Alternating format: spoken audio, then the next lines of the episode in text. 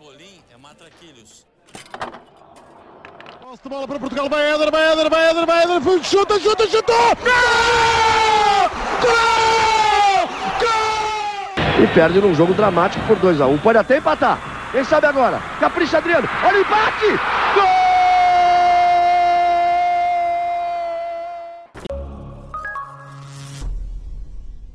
Viva!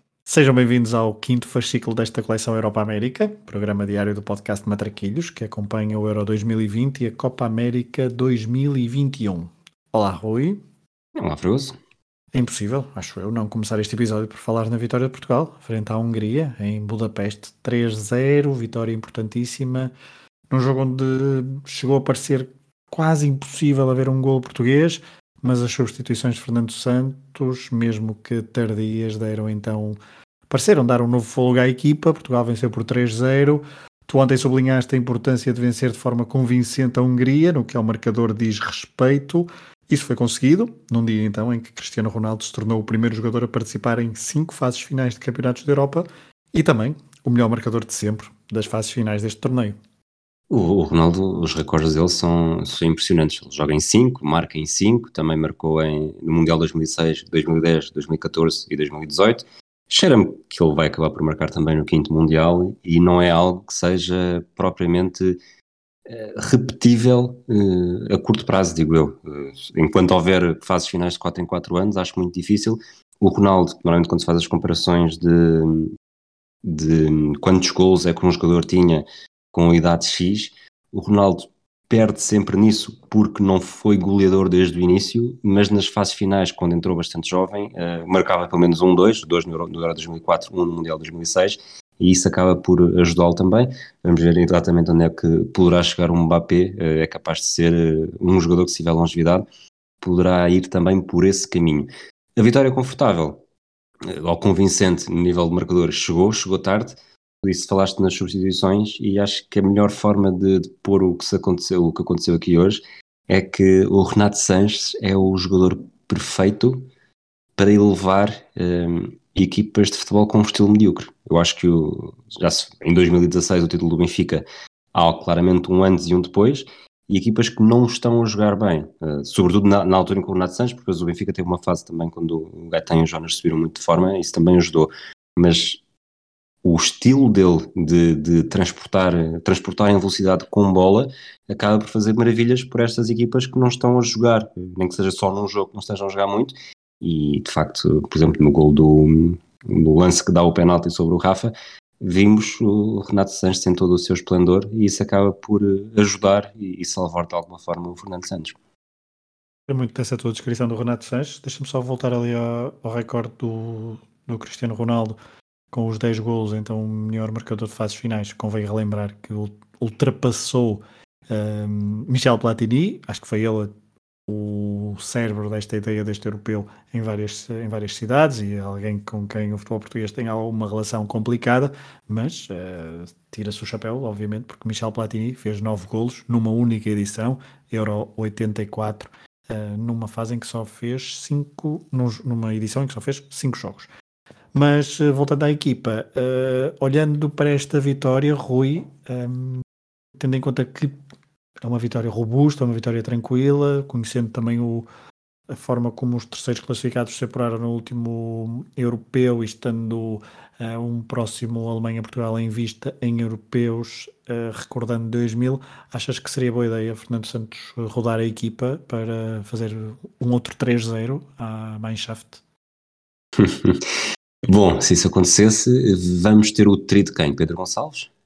Pedro Gonçalves, por exemplo, uh, João Félix. Uh, Portanto, estamos aqui a falar do André treinador Silva, daqui, a 20, daqui a 20 anos será campeão, ou por, dependendo, se for Pedro Gonçalves, será o treinador que vai, vai, voltar, vai, queimar, vai quebrar o junto do Sporting em 2029, 2028, 2038 neste caso. Por exemplo, estás a ver? Já estamos a lançar outras uh, encruzilhadas para, para o futuro. Sim, isto tu disseste do, do jogo com a Alemanha, acho que é importante, é muito importante, e, e estamos a falar de um, de um, duelo contra uma equipa que vai estar. Uh, tudo bem que tem o último jogo contra a Hungria depois para, para ajudar, mas Portugal entra com 3 pontos, eh, a Alemanha com 0, e não vai ser fácil, porque os, alemães ainda assim a jogar em Munique também. Eh, obviamente que esta Alemanha, eu acho que está longe de, da Alemanha de 2014 e mesmo da Alemanha de 2016, mas sobretudo da 2014, a última vez que, nos defrontámos em, em fases finais, mas eu acho que vai ser a Alemanha pressionada para conseguir pelo menos um ponto, e isso, por acaso, eh, até capaz de ser uma vantagem, porque a Alemanha se perder é muito difícil, ou é mais difícil se empatar, praticamente tem o apuramento garantido, porque duvido que não, não derrota a Hungria, com 4 pontos estará sempre no resultado final, e Fernando Santos provavelmente vai apostar exatamente neste 11, mesmo com, com os dados não achas, positivos. que, não achas que Renato Sanches uh, é titular? Eu acho que de alguma forma uh, Fernando Santos já jogou com este com o William e Danilo, já a pensar nos jogos uh, com França, com a Alemanha e França neste caso. Acho que é capaz de ser mesmo o, o testar, o testar com estes 11 e achar que contra a Hungria não faria diferença porque o gol acabaria por aparecer, e teve razão, mesmo que tenha, tenha tido de sofrer um bom bocado, e duvido que, que não mantenha esta, esta postura mais, eu não lhe vou dizer mais defensiva, mas mais equilibrada. Uh, o Renato Santos é um jogador com, uma área de ação muito maior, não está ao nível neste aspecto específico do Danilo, e tudo bem que era a Hungria, mas uh, sobretudo para aquilo que, que Fernando Santos contou, conta com eles, eu acho que tanto o Danilo como o Danilo estiveram bem hoje e provavelmente se, conhecendo Fernando Santos tal como todos nós conhecemos, ou a grande parte de nós conhecemos, que é, não conhecemos pessoalmente, né? sabemos o que ele faz em campo, acredito que nem as boas, nem os bons resultados, ou o, o bom impacto que ele teve em campo, uh, valerá ao Renato Santos para, para entrar no 11. Engraçado, Portugal fez, acho eu, fez uma, uma boa primeira parte, um, bastante boa primeira parte. Uh, faltou uh, algum acerto na finalização. Depois, na segunda parte, não entrou tão bem, o jogo não, é que se tenha equilibrado, porque era a pergunta que eu tinha a fazer. Uh, esta Hungria foi das mais fraquinhas equipas que, que vimos um, até agora nesta primeira jornada do, do Euro 2020. Não há, sim, e, e não há um, grande recorde para ser batido, ou não havia grande recorde para ser batido, mas sem, sem favor nenhum, hoje Portugal poderia ter saído daqui, acreditando que depois estes três golos acabaram sempre por acontecer, o que eu duvido muito, mas só com as oportunidades da primeira parte estaria uh, a, maior, a maior goleada de Portugal em europeus igualada, que é o, este 3 que acabou por ser, já tinha sido contra, contra a Alemanha, que é sempre aquela que está, que está mais na nossa cabeça, também contra a Croácia, e, e acho que não é, não é favor nenhum, tanto Diogo Jota como o próprio Ronaldo, que aquela não é dada, mas não estamos necessariamente habituados a que o Ronaldo falhe uma oportunidade daquelas, foi... É, é difícil porque é difícil analisar um jogo sem, sem, sem ter em conta o resultado final. Mas provavelmente, se pelas oportunidades, se metade das da primeira parte tivessem sido concretizadas, estaríamos, estaríamos todos, não nós aqui os dois, a falar com um tom diferente daquilo que foi este jogo até aos 84 minutos. Diogo Jota, que fez um jogo bastante sofrível, na minha opinião, não só na questão da finalização, mas praticamente todas as decisões, raramente tomava a melhor decisão alguma intranquilidade, não sei, do avançado do Liverpool. Em relação ao último golo, também é destacar o último golo, uma sequência de 33 passes, diga 33, antes de Ronaldo empurrar a bola, fintar, aliás, uh, e depois fazer o. Um, fazer o golo, fazer um, um, um, bonito golo. Por falar em golos, Portugal com estes três golos ultrapassou, atingiu e ultrapassou a marca dos 50 golos em fases finais de europeus já leva 52, tinha 49 à partida. Sobre isso, num episódio extra que vai para o ar amanhã, 16 de junho, em exclusivo para patronos do Hemisfério Desportivo, tivemos a conversa com o Miguel Pereira para fazer os, o top 10, o nosso top 10 de golos de Portugal em fases finais de europeus. Houve alguma discussão, não há grande consenso para, para este top 10. Há, obviamente, nomes, uh, golos inevitáveis, mas para então amanhã, em exclusivo para patronos do Hemisfério Desportivo, uh, terão acesso então a esse episódio www.patreon.com.br se quiserem apoiar este projeto e ter acesso a conteúdos exclusivos. Rui, um, não sei se queres acrescentar mais alguma coisa ao jogo Portugal-Hungria, se poderemos ir já para a França-Alemanha, onde eu acho que vimos um, um jogo de nível superior ao que, ao, que já, ao que já vimos eh, até agora. A França está de facto num nível, num patamar superior, parece-me, uh, muito compacta, com a qualidade ofensiva ímpar neste europeu e começa-se a pensar quem é que poderá parar esta França até ao caminho da, da final. Parece muito cedo, logo ao primeiro jogo, mas a verdade é que Mbappé, Benzema, Pogba, Griezmann, um Rabiot também eh, omnipresente no meio campo e depois aquela segurança defensiva custa, custa não dar a França como grande favorita até agora. Pergunta de sim ou não, achas que a França fez um jogo genial? Genial, isso não tem trocadilho? Não tem, não tem, não tem, não. Não, não tem trocadilho. Uh, genial é um adjetivo que é, que é para ser usado criteriosamente. Eu diria que se um dos dois gols do Mbappé tivesse entrado, eu poderia utilizar esse argumento, até porque a Alemanha parece um nível abaixo da França, mas está um nível acima de quase todas as equipas do, dos restantes eh, que estão na, neste europeu. Portanto, é uma equipa muito forte que a própria Alemanha, embalando, esperemos que não no próximo sábado, mas embalando ao longo do, do, do torneio, poderá ser um caso sério. Mas uh, genial não digo, mas muito perto disso. Muito perto. Eu, por acaso, eh, estou, estou bastante abaixo e achava, até achava que ias dizer não com alguma segurança e, e contundência. Para dizer exatamente isto, que é, uh, hoje em dia, a França, sem fazer um jogo por aí além, uh, acho que está melhor em praticamente todas as componentes do jogo, mas não foi um jogo de encher o olho, uh, venceu 1-0, tudo bem que é um autogol, mas uh, criou oportunidades, teve gol, um gol anulado, teve dois gols anulados, aliás, e, e, e ganhou, e ganha com...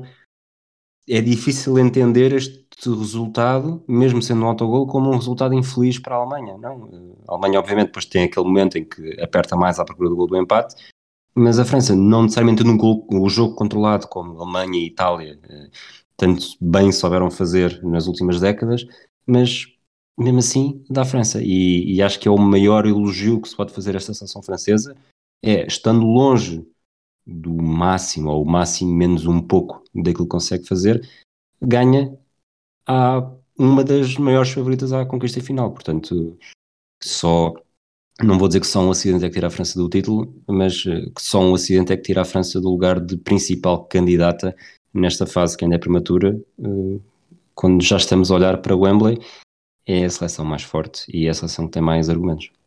Veremos como é que são os próximos dias franceses, então neste Euro 2020, esta entrada francesa deixa uh, os adeptos franceses bastante contentes, certamente, e os outros com algum temor. Um... E agora, porque eu disse isto, a França vai perder com a Hungria, mas isso é porque eu, do que toco transforma em ouro.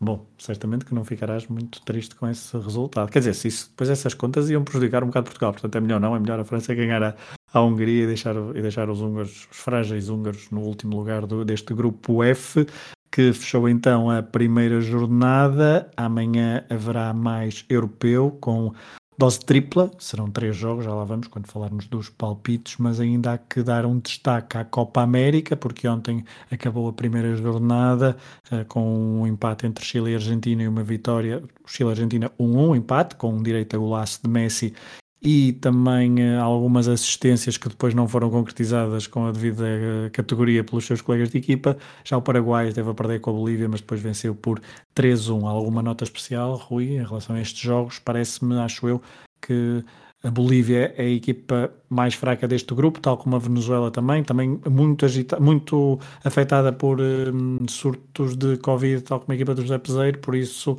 um, esta numa, numa fase de grupos em que passam quatro, é normal também termos alguns jogos assim mais fechados, como foi se calhar o Chile Argentina, ou pelo menos mais em que as equipas estudam, e depois uh, uma superioridade mais evidente do Paraguai face à Bolívia.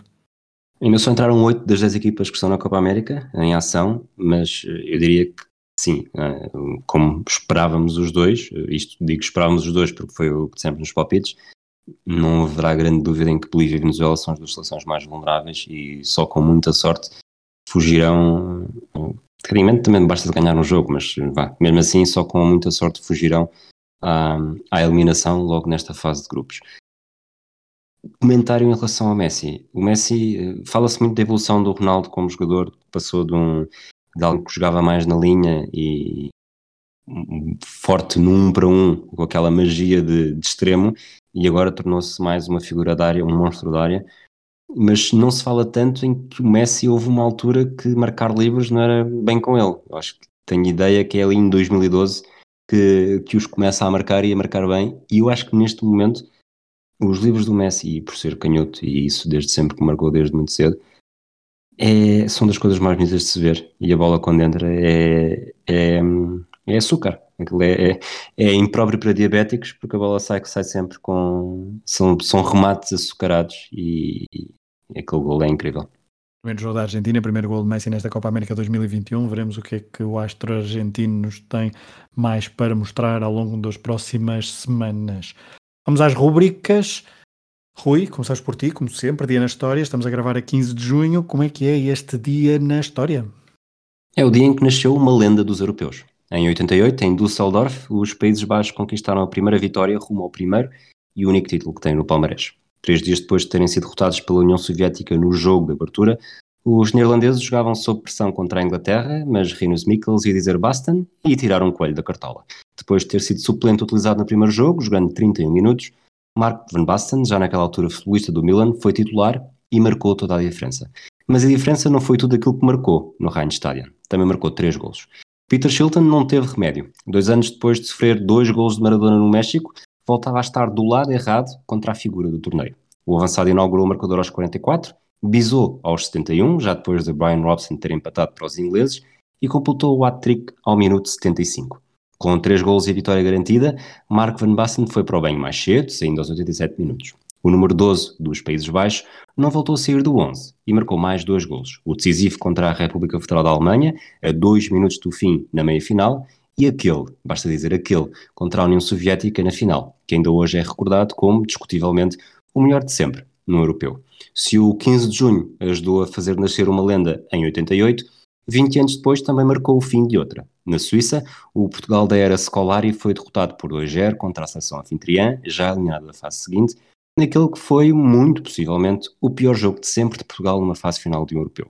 Dias depois, nova derrota com a Alemanha e o adeus definitivo de Scolari, que estava a caminho de uma experiência mais curta e sem glória ao serviço do Chelsea. Esse jogo de Suíça, desculpa só completar, pelo que eu percebi, foi o único jogo em que Cristiano Ronaldo uh, não participou dos uh, cinco que nos cinco, nas cinco fases uh, finais em que estava convocado e em que Portugal jogou, é o único em que não joga e portanto fica então afastado dessa mancha que é pior jogo e eu concordo de Portugal numa fase final de um europeu. Vamos à próxima rúbrica, Mini Não Vale Roletas. Hoje sou eu a estar na Berlinda. Rui, venham de lá essas perguntas. Pergunta número um. Eu, sabes, eu fiz três perguntas, achei todas muito interessantes, mas não necessariamente. Ou seja, a conclusão era interessante, mas não era necessariamente fácil. Depois eh, confesso que mudei a última por, por achar que não estamos aqui para nos pormos uh, encostados contra a parede. Mas pergunta número um. Já houve 15, uh, 15 fases finais de campeonatos da Europa. Ou já houve 15 campeonatos da Europa. Quantas vezes Portugal não esteve nas últimas 16 equipas? 4? 6? 8 ou 10? Hum, essa, é, essa é daquelas para dar nó. É interessante. Quantas vezes é que não esteve nas últimas 16? 16 equipas. 4? 6, 8 ou 10? Esta é natural que demores mais tempo, portanto, se quiseres ir acompanhando o raciocínio em direto. Não, 4 uh, parece-me pouco. Uh, quais são as outras hipóteses? Desculpa. 6, 8 ou 10. Saltam, salta de 2 em 2 a partir dos 4. Uh, portanto, portanto, posso ajudar. 16... Portugal participou em 84, em 96, em 2000, 2004, 2008, 2012, 2016. E estamos aqui a excluir 2020, portanto, 7 está garantido no, nas Exatamente. 16. Portanto, nas 8 seguintes, pode ser 8 a resposta certa. Pois pode. Eu, eu, estava na dúvida entre 8 ou 10. Um... Não, mas 10 é impossível. Entre 8 ou 6, desculpa. Entre 8 é. ou 6. Um... Eu vou arriscar 6. A resposta certa é 4. E as 4 são em 64, é eliminado na ronda de acesso aos oitavos de final. Em 60, por exemplo, chega aos, aos oitavos de final, é eliminado é, pela Jugoslávia. Exato, a questão é das fases finais, que são 4, claro. Exatamente. Em 76 é terceiro classificado no grupo 1, atrás de Checoslováquia e Inglaterra. Nesta altura havia oito grupos, portanto, eh, logo aqui, eh, os dois primeiros de cada grupo formam os 16. Em 1980 é terceiro classificado atrás de Bélgica e Áustria. Aqui só há sete grupos, mais o, depois o país anfitrião que está, que está apurado diretamente, e Portugal não é um dos dois melhores terceiros. Em 88 foi terceiro no grupo atrás de Itália e Suécia, havia sete grupos, e a República Federal da Alemanha estava na fase final, mais uma vez, portanto, o anfitrião estava na fase final, e não é o melhor terceiro. Portanto, em 92, em, nas fases finais que nós não falámos, eh, Portugal, e já havia grupos, Portugal esteve sempre num dos dois primeiros lugares. Muito bem, vamos à segunda pergunta. Há 22 jogadores com pelo menos 3 Copas Américas conquistadas, mas apenas um o conseguiu desde 1950. Quem foi? Zico, Pelé, Valderrama ou Enzo Francescoli? Podes só repetir a pergunta ou enunciado?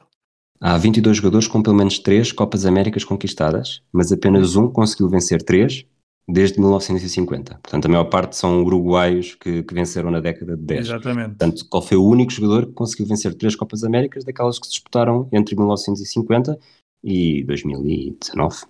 Qual é a segunda hipótese? Para além de Zico, Valderrama e Francescoli, faltou-me um? Pelé. Pelé. Portanto, uma grande figura brasileira, uma grande figura... Uma figura... Não, As duas figuras, grandes figuras brasileiras. brasileiras. Eu não me lembro... Ah, Francescoli... Francescoli, Francescoli. Eu vou para Pelé. Zico, Pelé e Valderrama nunca venceram uma Copa América e o Enzo Francescoli, como vamos eh, saber a fundo daqui a pouco, venceu com o Uruguai em 83, em 87 e em 1995. Pronto para a terceira? Pronto. A terceira foi aquela que eu alterei porque achava que tanto a de Portugal como a do Francescoli eram interessantes, mas difíceis. Eh, esta acredito que seja um pouco mais fácil, mas assim, mesmo assim não, não garanto. Quem marcou o gol da Itália no jogo de apuramento para o Mundial 58? Não, estou a brincar.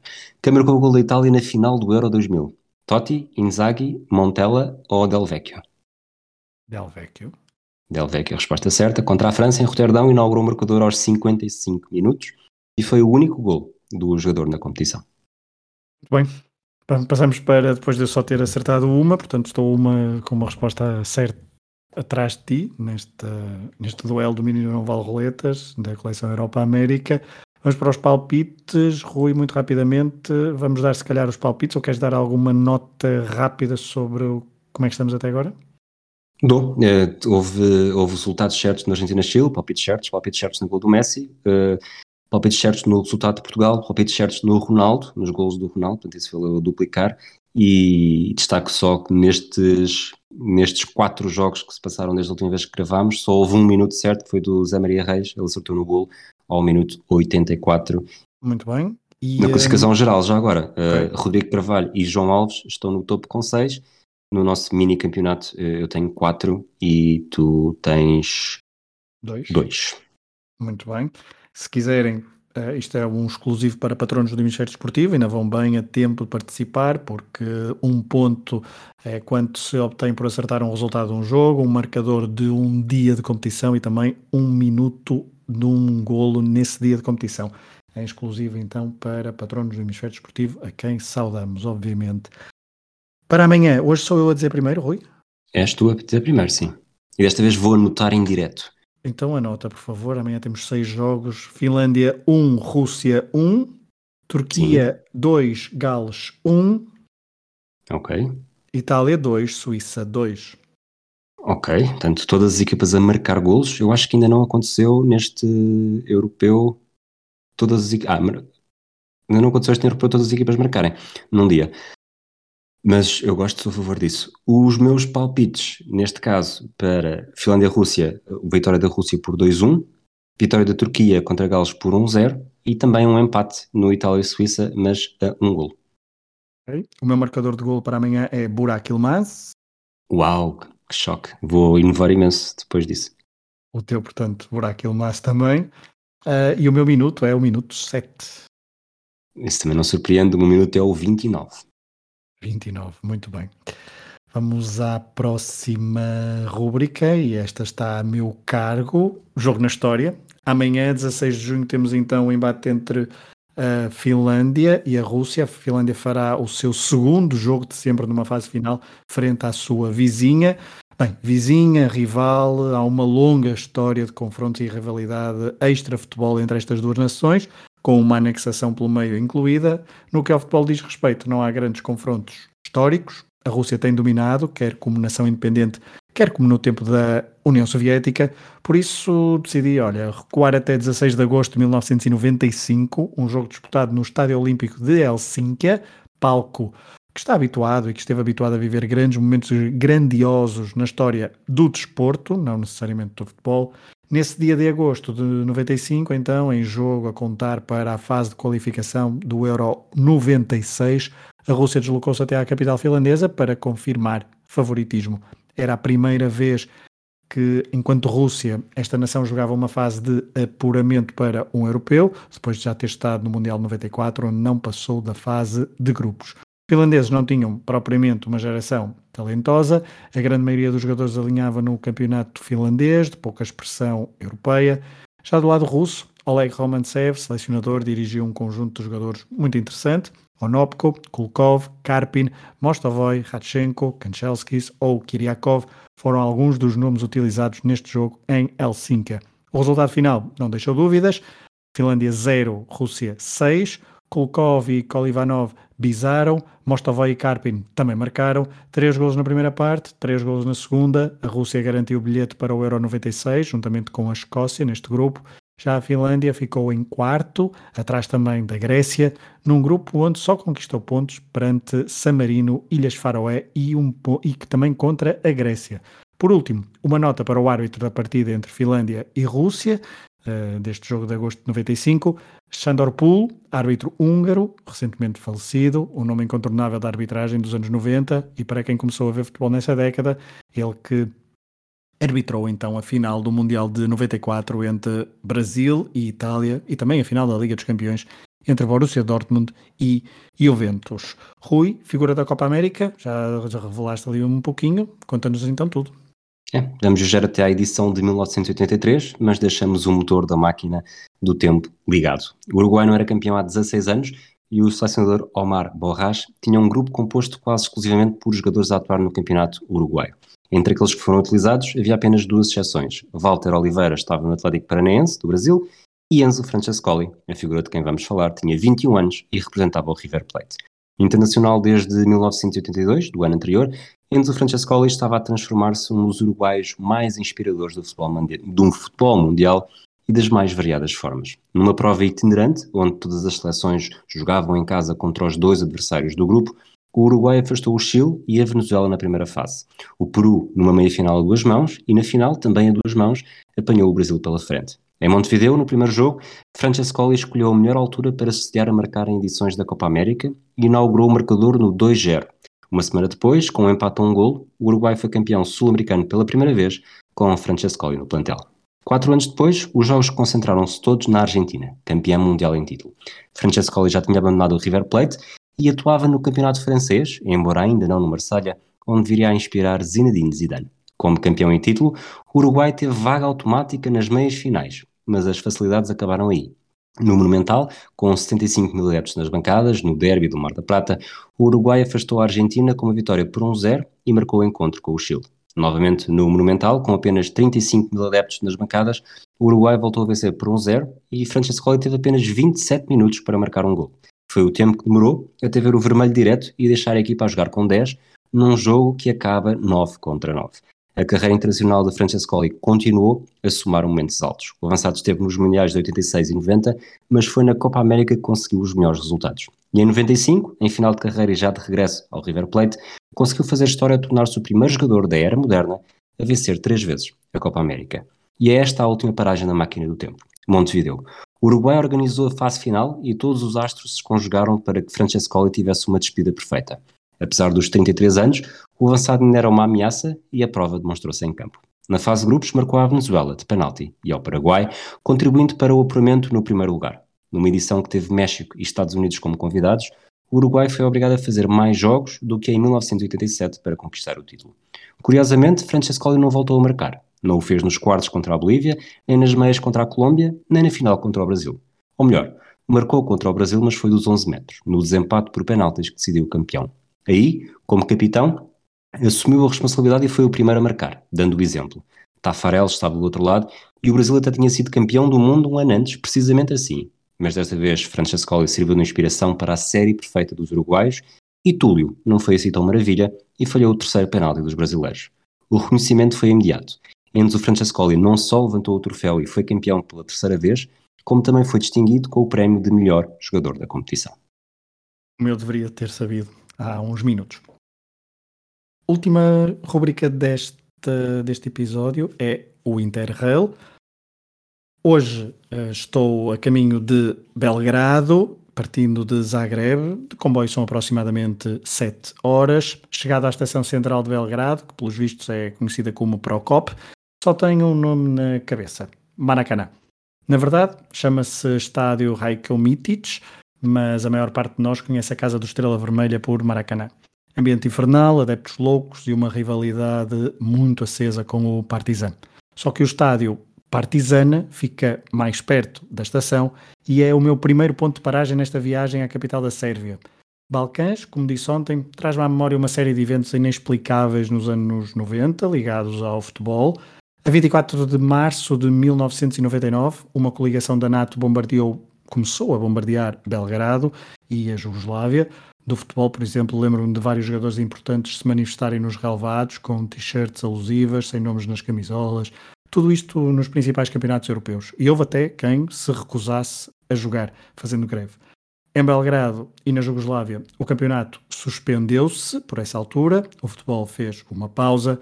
O último jogo antes dos bombardeamentos foi, curiosamente, um Estrela Vermelha Partizan, 2-2, naquele que, segundo os registros, foi o último jogo de, de Savicevic no campeonato jugoslavo. Ele que estava na sua segunda passagem pelo clube, depois de ter estado no Milan, no clube, eu não disse, Estrela Vermelha, claro. Ele depois de ter estado no Milan, regressou ao Estrela Vermelha e depois acabou a carreira no Rapid Viena. Mas esperem, estou a dispersar. O Partizan, nessa temporada 98-99, foi campeão, mesmo que o campeonato não se tenha jogado até ao fim. Um tal de Matej Kesman começava aos 20 anos a aparecer com os seus golos. O futebol, portanto, suspendeu-se, mas no meio dos bombardeamentos da NATO houve um jogo amigável que nem ao fim chegou. O AEK de Atenas, com o seu excêntrico e polémico presidente Dimitris Melissanidis, organizou uma excursão de vários autocarros com equipa técnica, jogadores, adeptos e até algumas figuras da sociedade grega que se opunham ao bombardeamento da NATO. Pequeno pormenor, a Grécia era e é um país da Organização do Tratado do Atlântico Norte. A 7 de abril de 1999, Partizan e AEK de Atenas mediram-se no tal amigável no estádio Partizana, num jogo onde o que mais destacou foram as várias palavras de ordem cantadas e escritas em faixas gigantes contra a intervenção da NATO. E, claro, a invasão amigável do terreno de jogo a meio da segunda parte. O resultado esse pouco interessava. E aí eu despedir-me de Belgrado um, ia só deitar uma vista de olhos ao Maracanã quando, a ver o histórico de campeões jugoslavos e sérvios, Reparo que na temporada 97-98 há um pequeno intruso no domínio Partizan Estrela Vermelha, os grandes dominadores do futebol deste país. Desde que Croácia, Bósnia e Eslovénia se separaram da República Jugoslava, estes dois clubes de Belgrado venceram todos os títulos até ao dia de hoje, até já como Sérvia, menos um. O responsável foi o KPF Obilic, dos subúrbios de Belgrado, onde estou, com uma história muito ligada ao pior do nacionalismo sérvio. O seu nome de fundação é uma homenagem a Milos Obilic, um guerreiro sérvio do século XIV, conhecido por ter lutado contra o Império Otomano, mas o pior até vem agora. A conquista do grande título do FK Obilic no campeonato 97-98 foi feito sob a presidência de Zeliko Raztanovic, mais conhecido por Arkan, um antigo militar criminoso de guerra, julgado, no, julgado em Haia, referente ao período da, do início da década de 90, um dos homens mais perseguidos pela Interpol nos anos 70 e 80, assassinado em 2000, quando já estava do outro lado da barricada de Slobodan Milosevic. Arkan, conhecido adepto do Estrela Vermelha, era o líder da claque Delia e foi um dos impulsionadores do motim que falamos ontem em Zagreb, no Maximir, no tal jogo do pontapé de Boban como não, consegui, como não conseguiu comprar o clube do coração, adquiriu o FK Obilic quando estava na segunda divisão. Em 97-98, com apenas uma derrota, ficou então em primeiro lugar no campeonato, com mais dois pontos que o Estrela Vermelha. Na época seguinte, na fase de qualificação da Liga dos Campeões, não conseguiu superar o Bayern de Munique, que nessa edição até chegaria à final do campeonato. Delegado para a Taça UEFA, o FK Obilic foi eliminado na primeira ronda pelo Atlético de Madrid. Uma rápida pesquisa na internet leva-nos a várias histórias deste campeonato conquistado pelo Obilic com Arcan sempre como protagonista das mais bizarras narrativas, muitas delas lendas, provavelmente, mas outras com muito fundo de verdade. Mas o leva de Belgrado é que está longe de ser território simples, futebolisticamente falando, e aproveito para homenagear o jornalista Carlos Santos Pereira, falecido a 24 do passado mês de maio, ele que muito nos ajudou a perceber nos anos 90 e posteriormente todo o conflito jugoslavo.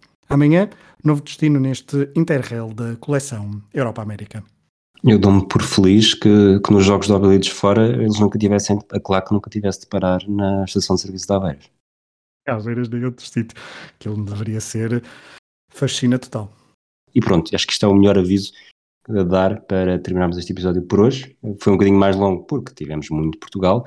Uh, voltamos amanhã já para falar dos primeiros jogos da segunda jornada. Um abraço a ti, Fragoso, um abraço àqueles que nos ouvem. Até à próxima. Um abraço e o alerta, amanhã, se calhar, para quem nos costuma ouvir ali na casa das 11 da noite, o programa talvez vá para o ar um bocadinho mais tarde. Um abraço a todos. Pimbolim é matraquilhos. Posse de bola para Portugal, vai Éder, vai Éder, vai Éder, vai Éder, chuta, chuta, chutou! Gol! Gol! E perde num jogo dramático por 2 a 1 um. Pode até empatar. Quem sabe agora? Capricha Adriano. Olha o empate! Gol!